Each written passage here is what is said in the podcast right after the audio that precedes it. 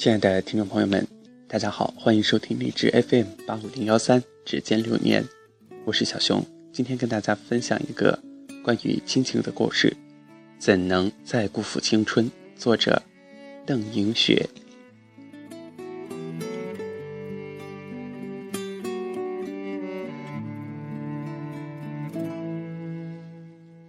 大二的时候，他的生活就像一张乱七八糟的调色板：逃课、迷恋网游、喝酒，和外校的女生谈恋爱。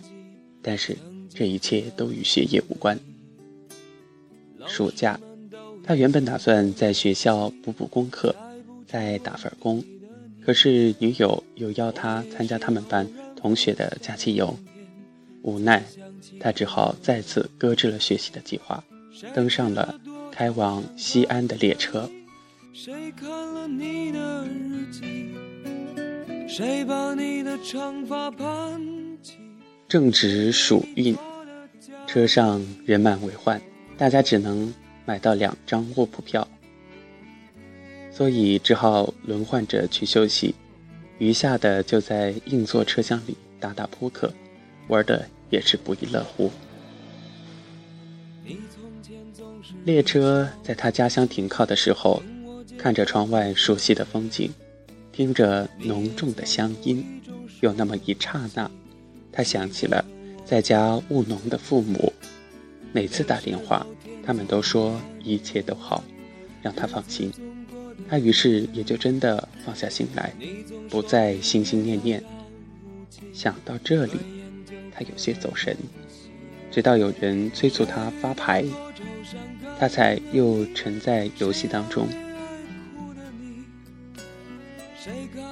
凌晨三点，他和驴友拖着浓重的困意去卧铺车厢休息，人太多，走道里挤满了疲惫不堪的人们。在一节车厢连接处，小小的空间里。人们横七竖八地坐着或躺着，他忽然像被针扎了一样，大声地叫起来。只见他的父亲蜷在角落里，背倚着包裹，微仰着脸，睡着了。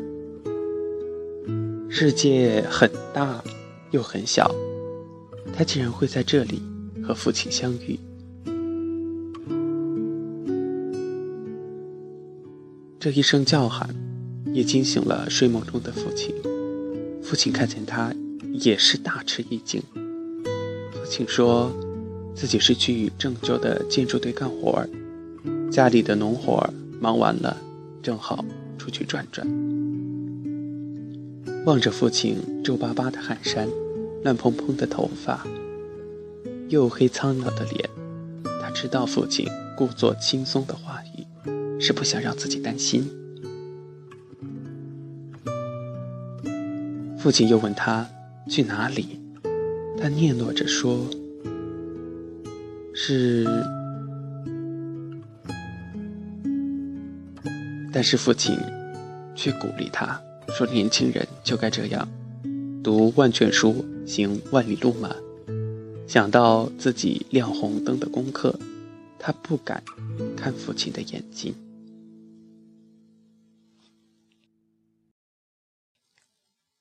他劝说父亲不要再出去做工了，父亲却说：“劳动惯了，闲下，闲下来，闲不下来，闲下来就不习惯。”父亲从不在他面前诉说生活的苦，他也很少想过父亲的付出。现在，在这个拥挤不堪的列车上，看着年老的父亲背着行李。出外做工，他的心里竟然涌起一种难以言明的酸涩和苦楚。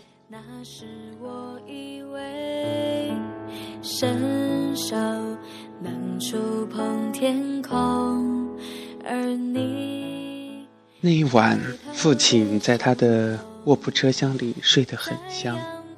送父亲下车后，他在自己的口袋里意外地发现多了。两百块钱，两张皱皱巴巴、浸着汗渍的钞票，让他觉得好沉着，好烫手。他忽然就没有了出游的兴致。那场旅行，他的眼前老是晃动着父亲满是皱纹的面容。从景区回来，他在父亲打工的城市下了车，天闷热的像个大蒸笼，空气里冒着干渴的味道。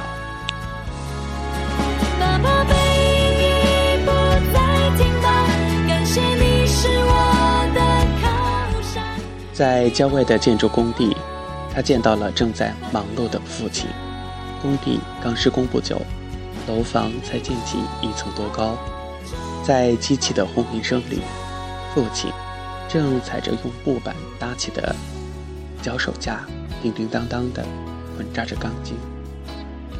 看见他，父亲急忙从架上下来，心疼地责备他：“这么大热天来工地干什么？”看着父亲湿透的汗衫，被暑热熏得黑红的脸庞，他只觉得嗓子发堵，说不出话来，也不知道是汗水，还是真的有泪水从他的脸上滑下，流进嘴里，反正味道又苦又涩又咸。触碰天空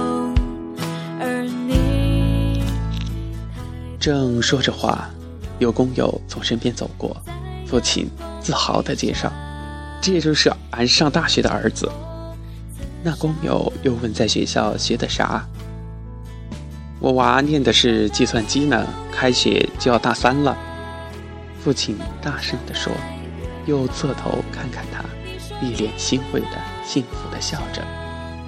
他的心里可以说五味陈杂。想想那两门挂科的功课，竟然觉得无地自容。他在工地待了两天，才知道那天父亲在火车上把仅有的钱全都留给了他，而自己爸爸现在的生活费是预支了工钱。天气那么热，每天强体力的劳动，简单粗糙的饭菜。就是父亲全部的生活内容。他苦劝父亲回家，自己留下来做工。父亲有些生气：“俺干庄稼活的，这点累算啥呀？这哪是你读书人待的地方？你好好读书，将来有出息，比啥都强。”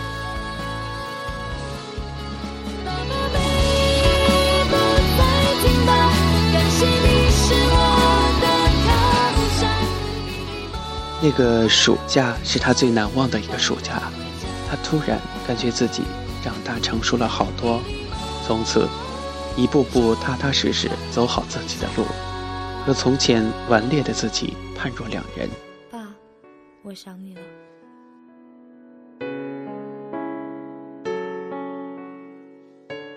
多年后，当他和父亲聊天，还常常会提到那年夏天，只是。他没有告诉父亲，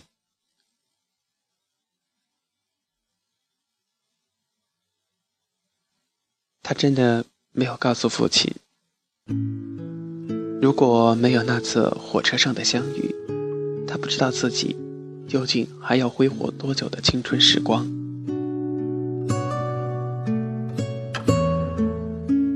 父亲拼尽一生，用全部的心血。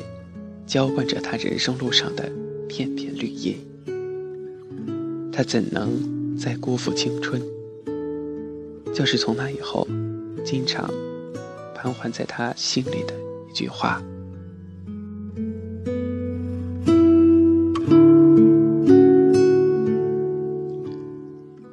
好了，亲爱的听众朋友，文章到这里就结束了，感谢大家的收听，我是小熊。咱们下期节目不见不散。